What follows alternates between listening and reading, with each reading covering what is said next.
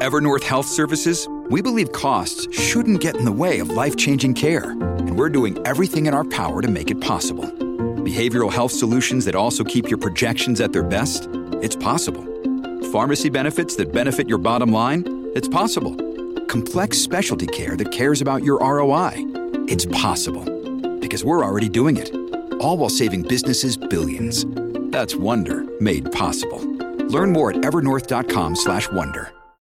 This episode is brought to you by La Quinta by Wyndham. Your work can take you all over the place, like Texas. You've never been, but it's going to be great because you're staying at La Quinta by Wyndham. Their free bright side breakfast will give you energy for the day ahead. And after, you can unwind using their free high speed Wi Fi. Tonight, La Quinta. Tomorrow, you shine. Book your stay today at lq.com. Your brain needs support, and new Ollie Brainy Chews are a delightful way to take care of your cognitive health.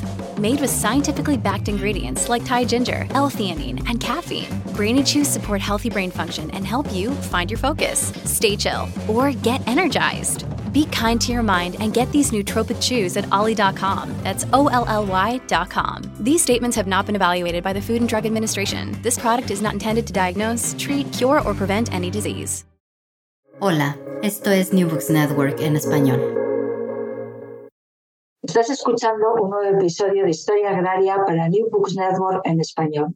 Te habla Elena Catalán desde la Universidad del País Vasco y coeditora de la revista de Historia Agraria.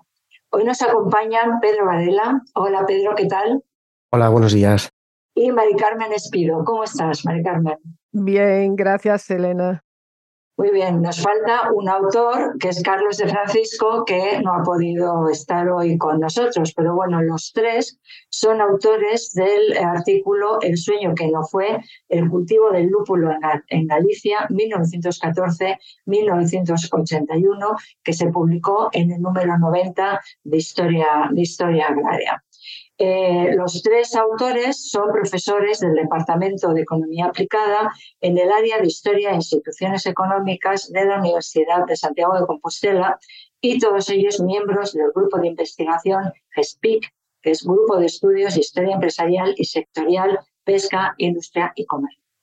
Bien, pues hechas, las presentaciones, el, trabajo que, nos traéis, bueno, en el título ya tiene esta la declaración de intenciones, ¿no? El sueño que no fue, con lo cual nos estáis haciendo un poquito de spoiler.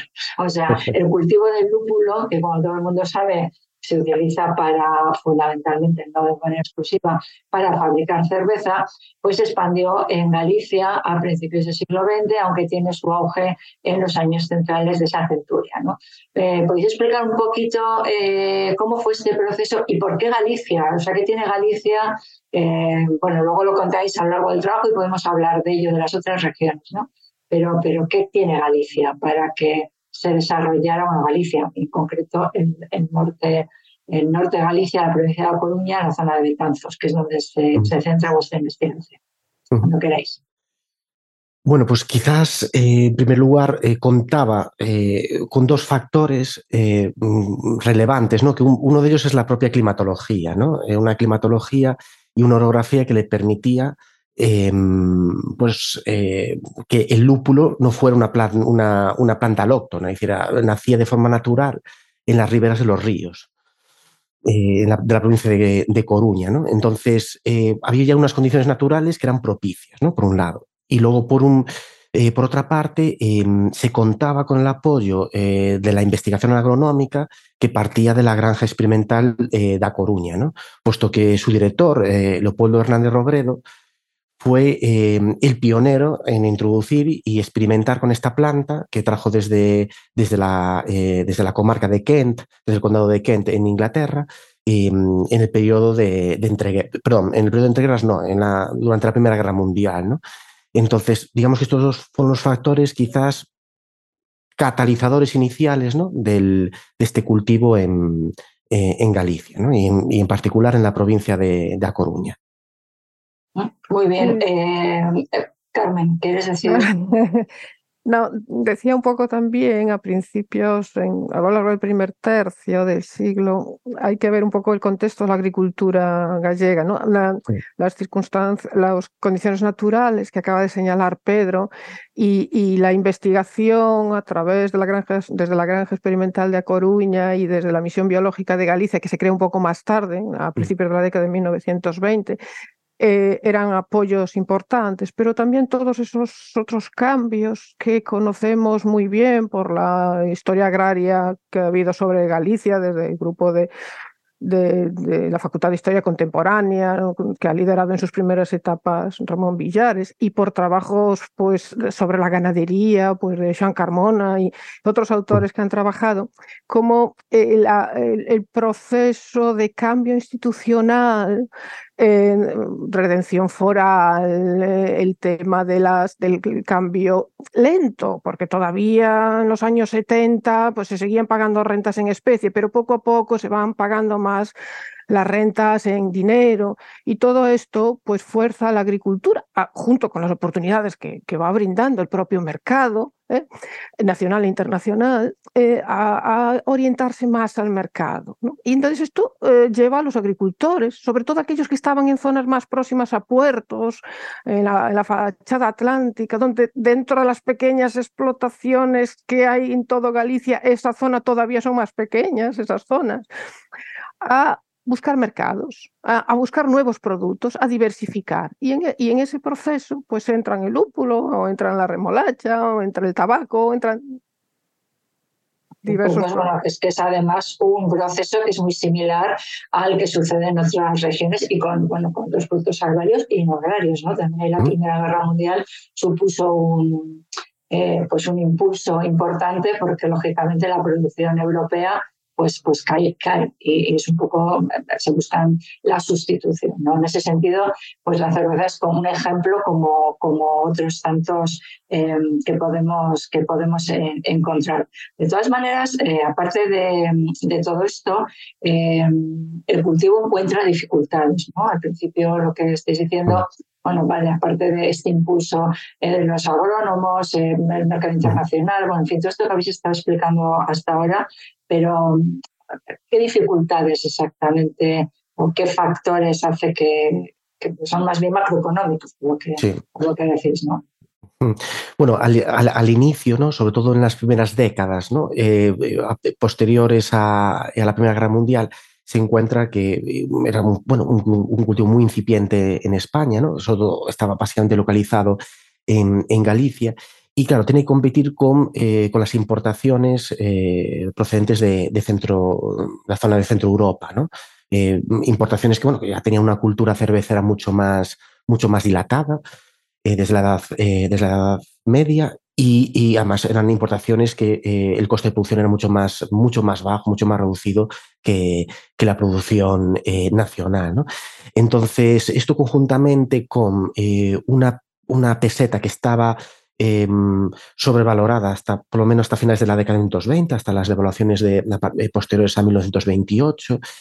Em, y eh, la predilección por parte de la industria cervecera también del lúpulo procedente de Centro Europa. Eh, básicamente casi todos los técnicos cerveceros de las grandes cerveceras en la península eran, tienen un origen pues, alemán, de Alsacia, procedían de, eh, eh, no procedían, eh, no tenían una procedencia nacional, esto fomentaba a que no, no quisieran o no, no, prefiriesen el lúpulo, el lúpulo nacional. Entonces, básicamente hasta el periodo de la guerra civil e inmediatamente posterior a la, a la, guerra civil, el lúpulo sigue existiendo, sigue, sigue, se sigue cultivando, pero básicamente más allá eh, de los campos de demostración y de prácticas de las granjas experimentales, eh, eran básicamente cultivadores eh, un poco, bueno, pues mm, pioneros, no sé si llamarles incluso valientes, ¿no? Que siguen cultivando, lo siguen comercializando, pero son producciones estamos hablando que estarían en, todo caso, bueno, pues por debajo de, la cifra de los 500, 600 kilos anuales, ¿no? Son, son eh, por ejemplo, cantidades que no, eh, no podrían, por ejemplo, ni, ni, ni, satisfacer las demandas de, por ejemplo, de la industria cervecera mismamente gallega, ¿no? Entonces eran, eran algo bastante residual. ¿no? No, no es hasta la, hasta la guerra civil cuando cambia el contexto, el contexto macroeconómico, pero también, eh, y esto con incidencias en la propia industria, industria cervecera, cuando eh, nace un poco el, eh, el contexto propicio para, ya para impulsar de forma definitiva este cultivo en definitiva casi dices, había el contexto, la, la autarquía, como en otros tantos sectores en este país, es la que va a impulsar, ¿no? la, mm. política, la política franquista es la que va a impulsar toda, toda la industria. Eh, a ver, Carmen, ¿puedes eh, explicar un poco eh, qué impulso, qué es esta autarquía y qué impulso de la autarquía para nuestros oyentes, sobre todo los que no conocen muy bien la la historia económica de España. Bueno, a, ver, aunque Hernández Robledo trae la, trae la planta y hace las primeras investigaciones en, la granja agrícola en 1914, después en la década de, 1920, eh, lo que hoy es la empresa gallega cervecera más importante, Estrella de Galicia, pues trata de impulsar en los campos de experimentación de Betanzos y en colaboración con algunos agricultores eh, el, cultivo, em, en realidad eh, los, empresarios cerveceros preferían seguir importándole, lo cual nos lleva a, mm, claro, hasta que hay un contexto intervencionista favorable, realmente el mercado y mientras hay un mercado internacional abierto, las empresas prefieren el lúpulo importado porque es más barato, porque es más homogéneo, ni siempre solo mejor, pero más homogéneo en su calidad, en sus variedades. Eh, y porque además viene, pues, con al, mismo tiempo los importadores traen otros productos. Entonces ya no es solo una cuestión de las empresas, sino también de las casas comercializadoras, ¿no? También les interesa más este negocio. Pero llegamos a la guerra civil y en 1937, pues empieza la, ya desde el gobierno de Burgos, empieza la intervención. En 1938-39, pues ya se concede la administración a la Sociedad de Fomento del, Lúpulo. Entonces eh, empezamos pues una etapa marcada por la intervención de precios, por las empresas cerveceras están obligadas a comprar la Sociedad Anónima Española de Fomento del Lúpulo las, las cosechas y estas a su vez a comprárselas a los agricultores. Se establece el marco, como, como en tantos otros sectores, en esto no es distinto, ¿no? las empresas tienen los cupos, tienen que aceptar los precios, esos cupos generalmente están establecidos en función de la producción que habían declarado antes ¿eh? y el sector cervecero había ido, España sabemos que el sector dominante era el vino, ¿no? Eh, pero había ido creciendo y se había ido conformando en, sus bases iniciales ya con cierta importancia a lo largo del primer tercio. Y a partir de, esos, de esas producciones, pues establecen eh, los cupos. De inicio, los precios eran favorables porque se tomaron como referencia en la campaña, en la primera campaña, 1938-39, los precios de importación de la compañía Gisma, que era una compañía nazi que tenía un gran control de, la parte del gobierno de Burgos, del comercio exterior español, todo, mm, participó en tantos sectores en, en Galicia en la minería, en el tema del wolfram, en algunos aspectos muy relevantes, ¿no? pero en realidad en el comercio exterior de España, en, muchas, en muchos asuntos en estos años. Entonces, eh, estaban un poquito por encima de las 12 pesetas kilo la, importación y establecieron unos precios de intervención de 12,5 para animar precisamente a la producción en un contexto de escasez de divisas que conocemos los historiadores económicos españoles todos muy bien, a lo mejor fuera de España pues no tan bien. ¿no? Eh, Claro, entonces en ese contexto y en un contexto de pequeñas explotaciones y en un contexto que la agricultura gallega, que tiene fama de ser de autosusistencia, pero en esos años por la dificultad también para eh, obtener fertilizantes y, mm, por supuesto para renovar maquinaria que hubiesen adquirido antes durante el primer tercio, etcétera, pues los agricultores se animan, la Sociedad Anónima de Fomento del Lúpulo trata de impulsarlo, entonces, es, es favorable, porque son favorables esos precios de intervención. ¿Qué va a ocurrir? Que esos precios se mantienen no del todo, pero casi estancados hasta los años 70, a partir de ahí mm, van a adaptarse un poco a la, inflación de los años 70, pero para entonces Galicia ya tenía un papel residual. Entonces, de entrada, ventaja en precio, o sea, unos precios de intervención favorables, eso por un lado. ¿no?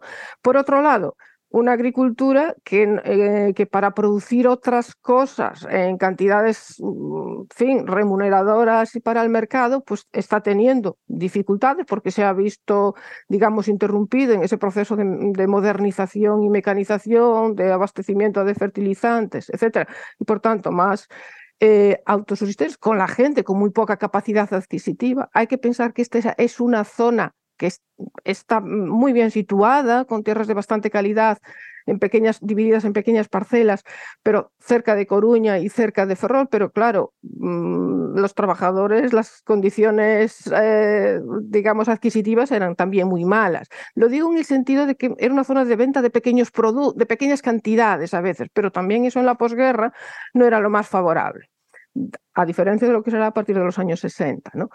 Entonces, con todo esto, lo que ocurre es que producir lúpulo en ese momento y en esas circunstancias era remunerador, con abundancia también de mano de obra en las familias, pero eso va a ir cambiando. Claro, la mano de obra además es femenina, ¿no? Hay, un porcentaje muy elevado de mano de obra femenina. Entonces, bueno, yo era, esta era una pregunta, tenía para un poco más adelante, pero ya que ha salido, eh, ¿hasta qué punto el, el, este, este cultivo era complemento eh, de las, eh, de las eh, de, las, bueno, de los presupuestos familiares, vaya, o, o era el, el, principal. Y hasta qué punto mm, consigue anclar a la población en la tierra y cuando empieza a decaer la actividad es, es contribuye a expulsar mano de obra. Mm. ¿Esto habéis detectado, habéis visto? O, Sí, a ver, al, comienzo de todo, cuando salen las primeras guías agronómicas para, eh, para explicarles y a los, a, los y a las agricultoras cómo cultivar el lúpulo, ¿no?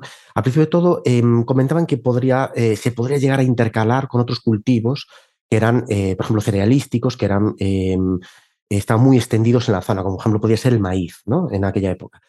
Eh, ¿qué, acontece? Bueno, justo después de, la, eh, ya en los años 40, la década de 1940, se recomienda no intercalar con ningún otro cultivo, ¿no? Es decir, eh, aquellas parcelas o aquellas extensiones que se dedican a lúpulo tienen que ser en exclusiva, ¿no? Decir, y esto es una diferencia sustancial con otros, con otros cultivos, ¿no? Por ejemplo, como el maíz, ¿no? Que se intercalaba, por ejemplo, con, con, otros cultivos, como por ejemplo podía ser la judía o tradicionales de la de la, eh, de la zona. ¿no? Entonces, eh, generalmente había cultivadores, eh, como, como, cultivadores también pioneros en el lúpulo que citamos en el artículo, como Fernández Meás, que básicamente eran cultivadores em, de lúpulo, casi en exclusiva. ¿no? Entonces, como comentaba mi compañera Carmen, em, sobre todo a partir de la segunda mitad de la década de 1940, cuando se, le concede a la empresa SAE de Fomento del Lúpulo, Sociedad Anónima Española de Fomento del Lúpulo, la concesión eh, de la primera zona, ¿no? que fue la, zona de Galicia y Asturias, que fue la primera zona de cultivo en, España de lúpulo, em, ya había un gran número de cultivadores que, em, em, se dedicaban básicamente al lúpulo. Más pensamos que son explotaciones familiares, como decía Carmen, pequeñas explotaciones familiares, ¿no? Y que, como comentabas sobre el trabajo femenino, eh, había tareas como podría ser la recolección, la pela de los conos de lúpulo em, y la propia poda de las plantas, que era un trabajo casi al 100% femenino. Es decir, eh, nosotros consultamos fondos también fotográficos eh, de aquella época em, em, en, toda la provincia de Coruña y, por ejemplo, apreciábamos que en las, en, las fotografías de las tareas de recolección, de poda, es decir, todo lo que era tareas más vinculadas con la agricultura era un trabajo netamente femenino. Eso sí, las industriales, porque en el año 1951 se, em, se establece el primer secadero em, industrial de lúpulo en España, en la, en la, ciudad de Betanzos, em, de la sede de fomento del lúpulo, y las tareas industriales de secado, azufrado y prensado del lúpulo son realizadas por hombres, que justamente son las tareas más remuneradas. ¿no? De, hay como una especie de diferenciación de género de las tareas. ¿no? Las más agrícolas se le reparten a, se le, eh, las desempeñan mujeres, las industriales, eh, hombres. Supongo estarían más cualificadas también, ¿no? O, requerirían mayor, mayor cualificación que. Muy bien. Eh, ¿Cuándo desaparecen todos estos controles? Y además está coincidiendo, ahí tenéis un gráfico. Bueno, yo siempre invito a que vayáis, eh, todos los oyentes, a, leer el, trabajo, que es donde, realmente se ve. Pero hay un gráfico ahí fantástico de, de la producción eh, la producción gallega, bueno, gráfico tabla, ya no me acuerdo, em, comparada con la de León, ¿no? Eh, de repente los leoneses, eh, vamos, adelantan claramente, adelantan claramente a la producción gallega hasta el punto de que, de que quedan un porcentaje más largo de los 50, 60, o sea, va declinando y queda un porcentaje muy, muy pequeño. Este, este, esta trasvase, digamos, de, eh, de, producción. ¿no? En los años 40 estaría mitad y mitad, más o menos, mm. eh, con, con, respecto la área leonesa. Y luego, eh, bueno, ¿qué hace que decaiga en Galicia esta producción y que crezca de esa manera en, en León?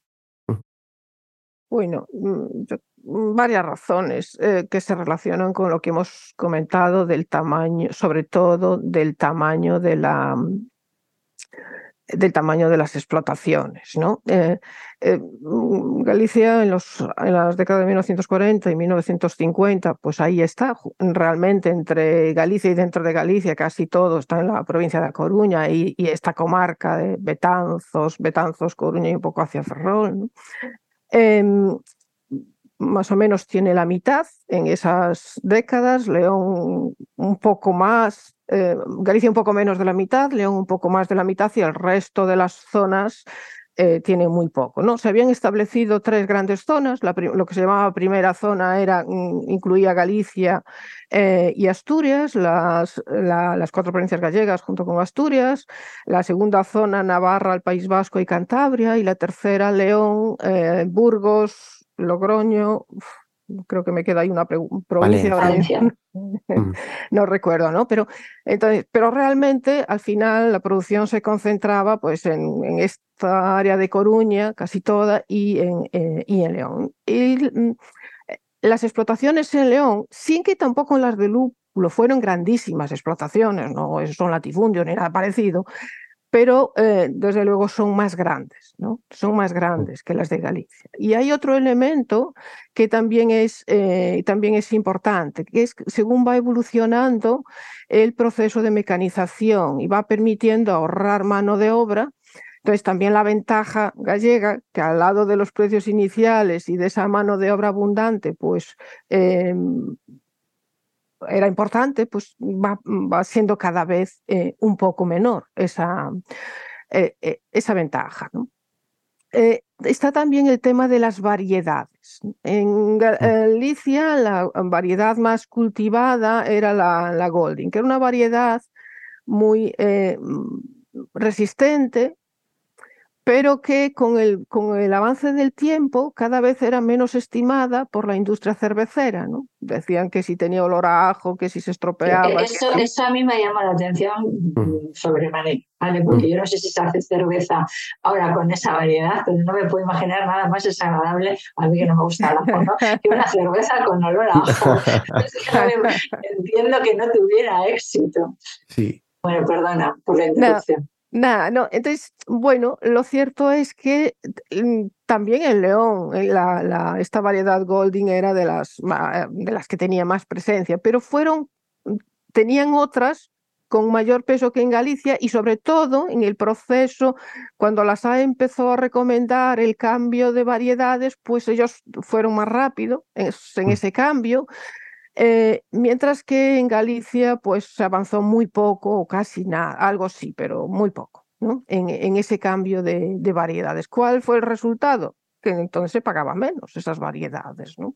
Después entraba también la categoría, el grado de humedad eh, a la hora de, de, establecer los precios, pero se pagaba menos. Y otro elemento eh, que nosotros señalamos en el artículo y que también fue importante fue el tema y de nuevo, pero de nuevo se relaciona con los recursos de los, de los productores de lúpulo, ¿no?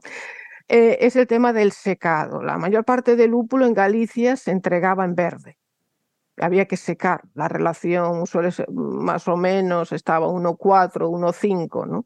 Cada, por cada 4 kilos, 4 o 5 kilos en verde obtenías un kilo en, en seco, ¿no?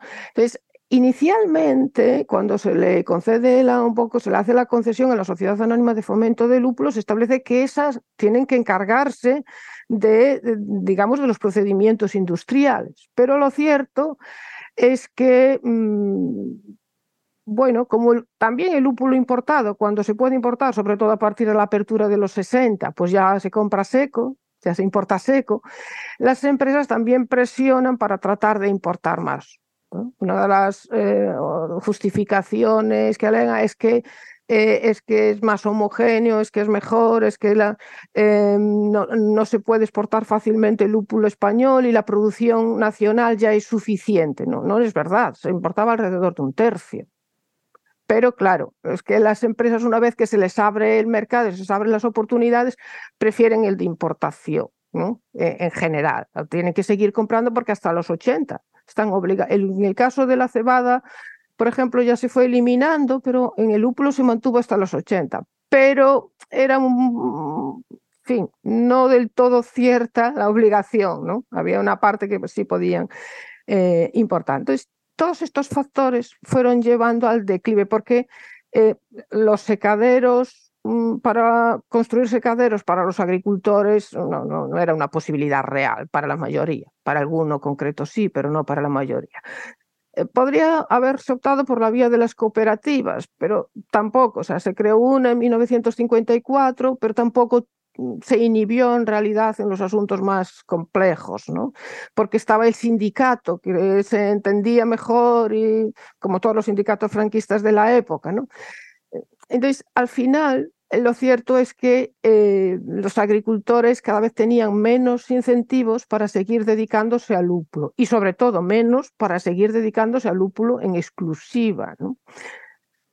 Porque hay otro elemento, y ya, y ya después dejo a Pedro, hay otro elemento que nosotros no mencionamos en el artículo, pero que no es totalmente, eh, no es irrelevante en estos asuntos.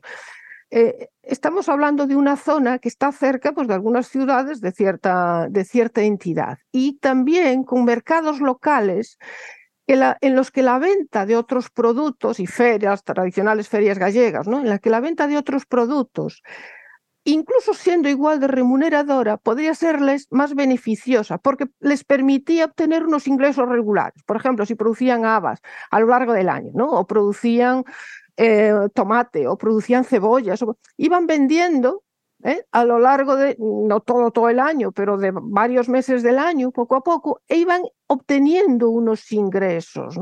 Mientras que el lúpulo se concentraba en un momento de recogida, alrededor de septiembre, meses de septiembre, octubre, y el resto del año no tenían esos ingresos. Nosotros mencionamos esto, pero tiene su relevancia cuando hablamos de explotaciones tan pequeñas y de necesidad de obtener unos ingresos monetarios a lo largo de todo el año y no estar esperando a que se te concentren en dos meses del año.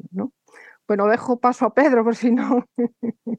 Sí, eh, bueno, quisiera añadir, eh, además, un poco eh, para diferenciar lo que sucedió en Galicia ¿no? y, en León, que el, lúpulo, el, lúpulo, el, lúpulo leonés era de regadío. ¿no? Lo mismo sucedía con gran parte de, de localizado también en la provincia de Burgos, y, en, la provincia de Palencia. Era, era lúpulo em, de regadío. En extensiones que, como bien comentaba eh, la profesora Carmen Espido, em, eran extensiones más grandes. ¿no? Nosotros no pudimos em, encontrar eh, exactamente datos eh, totalmente representativos de extensiones dedicadas, por ejemplo, en Galicia al lúpulo a nivel, por ejemplo, municipal, pero sí encontramos cuánto eran, por ejemplo, las entregas medias diarias de un agricultor gallego de lúpulo cuando era el momento de la recolección de, esta planta, así como los bonos que entregaba la SAE de fomento del lúpulo mm, eh, para entregar este, eh, esta, eh, esta, cosecha. Y vimos que, por ejemplo, las entregas medias gallegas eran entre un tercio y la mitad de lo que se entregaba, por ejemplo, en León o en Asturias. Entonces, esto nos puede dar, nos puede ya dar una idea del mayor minifundismo que había eh, en Galicia, en particular en esta comarca, en relación a, en relación a, la, cuenca del río Órbigo, ¿no? en León. luego después, el, propio, eh, con lo que comentaba del regadío, ¿no? Eh, esto nos da una idea también de una mayor intensidad de cultivo, ¿no? una mayor extensión, una mayor, también una mayor capitalización, ¿no? que vinculado a lo que comentaba la profesora Carmen, eh, cuando se produjo el cambio varietal, este, esto supuso un punto de inflexión en el cual la, provincia leonesa, eh, digamos, em, apostó por una mayor inversión en un momento clave de, cambios en el sector y en Galicia eh, se apostó justamente se apostó justamente por, la, por lo contrario, básicamente porque justamente los factores que, que sostenían el, cambio eh, del sector ya eran diferentes al contexto que había inicial que produjo el, auge del sector en Galicia. ¿no? Mano de obra abundante, pequeñas explotaciones y precios, eh, y precios subvencionados em, favorables. Luego, em, también había un factor eh, vinculado que, que provocó un que provocó pues que eh, provocó el declive en Galicia, que era también la propia actitud eh, de, la, de, la, empresa concesionaria, ¿no? de, la empresa construida por las, por las compañías cerveceras, ¿no? las de fomento del lúpulo, que era que em, tenían también una, dificultad, eh, todo a finales de los años 50, en torno a los años del plan de estabilización, para poder importar maquinaria, maquinaria em, sobre todo alemana, de procedencia alemana, para prensar el lúpulo, para azufrarlo y para, y para secarlo. ¿no? Tenían que, eh, que, se tenía que esperar muchos años para poder conseguir las divisas necesarias. ¿no? Estamos hablando, por ejemplo, de las peticiones que había en el año 57, en 1957, para eh, importar esta, este tipo de maquinaria para León y para Betanzos. ¿no? Entonces, em, en, muchas, eh, en muchas campañas de recolección se, se superaba el límite de procesado diario de las, de las, de las propias fábricas, la sede de fomento del lúpulo. Esto hacía que hubiera también un incentivo por parte de, eh, de por parte de la propia empresa concesionaria de trasladar estos costes a, eh, a, eh, a, los cultivadores. Y claro, en Galicia con un contexto, con un contexto pues, de pequeños cultivadores minifundistas y como comentaba la profesora Carmen Espido, sin apenas tejido cooperativista, más allá de, la, de las hermandades de labradores, ¿no? vinculadas al sindicato y en definitiva, sindicato vertical, pues no había, eh, no había tampoco un, tejido para que eh, se pudieran, por ejemplo, poner de acuerdo varios cultivadores para, eh, para tener, por ejemplo, un secadero en común. Entonces, esto, esta elevación de los costes también de procesado implicó que no fuera tampoco atractivo para, para, para ellos seguir con este, con este cultivo. Muy bien, pues yo, yo creo que hemos repasado prácticamente todo. No sé si queréis añadir alguna cosa que se nos haya quedado en el tintero y que mm, penséis que merece la pena destacar. Como me he dedicado al comercio exterior bastante, y en este caso eh, veo, percibo una clara, mm, también una clara, dos, dos asuntos sobre todo, ¿no? Una clara preferencia por un producto eh, más homogéneo y a medida de las necesidades, que es el que se importaba, y esa preferencia eh, se nota antes de la guerra civil y, se percibe claramente una vez que se abren a partir de los 60, que se abren un poco las fronteras y sea el comercio internacional puede, no todavía del todo con normalidad, pero puede funcionar cada vez con más eh, normalidad. Y después eh, lo que señalaba Pedro ahora mismo, ¿no? La propia em, Sociedad Anónima Española de Fomento del Lúpulo, pues eh, ponía de manifiesto en sus memorias, en sus escritos, siempre la, las dificultades para importar maquinaria, pero yo creo que es, e, esas dificultades eran reales, pero es también eh, un intento, yo creo, de trasladar eh, los costes a los agricultores. Esto no era exclusivo de Galicia, también en León, también en Asturias y en otras zonas. Y dentro de las inversiones que hacía, porque de hecho no solo no invirtió más, sino que incluso fue cerrando algunos secaderos que tenía. Eh, y dentro de esas eh, inversiones, las que hizo, trató de concentrarlas en algún lugar. Y yo creo que ahí, porque explica lo de Galicia, pero por ejemplo en Asturias, las explotaciones eran un poco más grandes, o por lo menos eso apunta. Entonces, podrían haberse conservado, sin embargo, se concentra en León. Eh, mm, aquí voy a arriesgar, porque no es que lo tengamos bien documentado y no lo sabemos, ¿no? Pero yo creo que es que deciden concentrar en algún lugar y el lugar de mayores rendimientos es León en ese momento. Bueno, muy bien. Y yo tenía una, una pregunta, porque claro, lo último que habéis dicho, pues ha sido un sector en decadencia, en crisis, muchos problemas de competitividad, sobre todo cuando, cuando acaban los mercados, los mercados intervenidos. Pero bueno, hoy Estrella Galicia eh, es una de las marcas más conocidas de, de, cerveza en todo el país y no sé si se abastece de lúpulo gallego o de lúpulo de otras partes de España o importa el lúpulo, en fin, ¿cuál ha sido eh, el sueño este que no fue o fue en su momento eh, de manera eh, tutelada, podemos decir? Pero ¿qué ha pasado con el sector en, en los últimos, en, en épocas más recientes? Bueno, pues eh, como, comentaba, como comentaba Carmen al inicio, ¿no? Cuando hablaba de la década del 220 y en la cual, bueno, pues este de Galicia llegó a comprar eh, una, esa pequeña producción gallega de lúpulo, ¿no? Después de la, de la Primera Guerra Mundial. Em, es cierto que ahora también de Galicia está apostando bastante por, por, la, por la producción de lúpulo, también en, en la provincia de Coruña, porque sigue en la misma comarca otra vez eh, volvió otra vez a, a, relanzarse otra vez el cultivo. Eh, sí que es cierto que en 1981 fue el último año de producción, ahí fue el último año que una, una pequeña cosecha de 20 quintales métricos de, de lúpulo, de lúpulo seco. Y eh, en los últimos años, sobre todo a partir de mm, en la última década, a partir de 2010, eh, Estrella Galicia, conjuntamente con la, con la, con la continuadora de, de la granja experimental de, mm, da Coruña, que fue el Centro de Investigaciones Agrarias de Mabegondo, que está también situado, está situado en el, de, en el Ayuntamiento de Abegondo, eh, en la propia comarca eh, tradicional en la que hubo el cultivo de lúpulo, están, eh, están conjuntamente con una cooperativa también de, de, cultivadores que se denomina Lutega, están también potenciando ahora el, el cultivo, ¿no? Y de Galicia, pues, eh, colabora en las investigaciones y también colabora en la compra de, de ese lúpulo, ¿no? Y, por ejemplo, sobre todo para, para eh, tiradas especiales, ¿no? Para producciones especiales, por ejemplo, como puede ser la cerveza especial de Navidad, ¿no? Que utilizan lúpulo, eh, lúpulo gallego.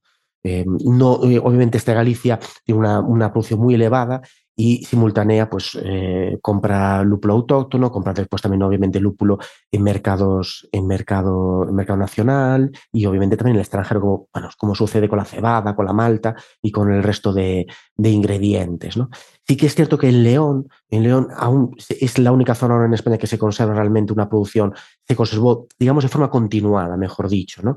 Una producción de lúpulo y eh, fue ahora una empresa alemana quien compró después a la desaparecida Sala de Fomento del Lúpulo las instalaciones que tenía en la cuenca del río Órbigo, ¿no? en, en, la zona de, de, Carrizo y demás, ¿no? en todas las zonas donde, donde había los secaderos de esta empresa concesionaria. Eh, y fue, bueno, fueron compradas y aún se sigue cultivando lúpulo allí, en, esa, en la cuenca del río Órbigo. Ya, me imagino que ahora la, el estar de moda las cervezas artesanales a lo mm. mejor también ha sido un impulso ¿no? para todos estos pequeños productores, aunque yo ya no sé si después de la concentración porcelánea ya están pequeños, bueno, no, no tengo ni idea. El, eh, el tamaño de explotaciones o la rentabilidad o cómo, cómo está eso ahora. Nosotros cuando hablamos con, con, la, con una de las eh, directivas de, de, Lutega, ¿no? de, la, de la cooperativa de, de, lúpulo de Galicia, ¿no? nos comentaba que eh, ellos, de hecho, quieren salvar uno de los hándicaps que hubo eh, en los años 60 y 70 ¿no? en, Galicia, que era el minifundismo. ¿no? Ellos están poniéndose, en, están em, alquilando tierras, ponen tierras en común en, eh, para lúpulo de forma conjunta, ¿no? Intentan escapar de ese minifundismo, ¿no? Y me dicen que realmente hay que trabajar con este de Galicia porque eh, la cantidad de lúpulo que se necesita para fabricar, por ejemplo, un hectolitro de, de, cerveza es muy pequeño. El lúpulo básicamente se utiliza para preservar y para darle aroma ¿no? a la cerveza. Y se necesitan pequeñas cantidades, ¿no? Es un conservante y un, aromatizante ¿no? de la cerveza. Entonces, Claro, eh, una producción de cerveza artesanal requiere muy poco lúpulo. Y para darle salida a producciones comerciales de lúpulo, tienes que, tienes que buscarte clientes de, de, de gran envergadura, como puede ser, por ejemplo, este de Galicia. Muy bien, Carmen. ¿Querías decir algo? Sí, sí, eh, un poco lo, que comenta Pedro, ¿no? Eh, quizás la diferencia actual, aprovechamos por agradecerle a los directivos de Lutega que tuvimos la suerte de que Pedro los conocía y esto nos ha facilitado también, ¿no? Un poco, porque nos han incluso dado pistas para, em, para fuentes de etapas anteriores. Pero em, quizás la diferencia es que eh, lo que ahora se está produciendo desde Lutega pues es ya no aquello de mala calidad, no aquello de lo que se quejaban las AES, sino eh, variedades y calidades buenas precisamente para cervezas más caras, ¿no? Eh, pero a su vez lo que sí seguimos en la misma, estamos hablando de producciones pequeñas en, Galicia, casi todo mm, comprado por, por, Estrella de Galicia y auspiciada la propia producción y eh, por, la, por la propia empresa. ¿no? Esto nos llevaría a otro asunto que no tiene nada que ver con esto, que es la importancia de un tejido empresarial autóctono. ¿no? Pues seguramente otra empresa de otra parte de España pues no le interesaría esto y por tanto esta producción ni existiría actualmente. En cualquier caso, ¿qué significa en términos agrícolas? Muy poco o, nada, o casi nada. Muy bien, pues, pues nada, un placer. Aunque vamos a decir que estamos grabando a las diez y media de la mañana, o sea, no apetece una cerveza, pero os puedo asegurar que, cuando me tome una cerveza me voy a acordar, me voy a acordar del lúpulo y me voy a acordar de, de vosotros y nada, brindaremos eh, a vuestra salud, aunque estoy segura que si en mi familia digo que hay un lúpulo con aromajo, eh, a más de uno que le encanta diría, qué guay yo quiero, ¿no? Eh, bueno, esto es la mera anécdota y os agradezco muchísimo el que hayáis participado en, en este podcast dando a conocer vuestro trabajo, un trabajo pues, pues, muy interesante y en el que yo particularmente pues he aprendido muchas cosas, ¿no? Que, pues del cultivo del lúpulo, de que estuviera en Galicia y de para que se use y todos los entresijos de, de, esta, de esta industria, de esta agroindustria en, en el siglo XX. Muchísimas gracias, Pedro. Un placer. A vosotros. muchísimas gracias, Carmen. Lo mismo, gracias a vosotros por el trabajo que hacéis en la revista. ¿vale? Muy bien. Bueno, y a todos los demás, a los eh, que nos escuchan habitualmente, pues nos veremos en, la próxima entrega, que esperemos que sea, que sea muy Muchas gracias. Adiós. Gracias por escuchar New Books Network en español.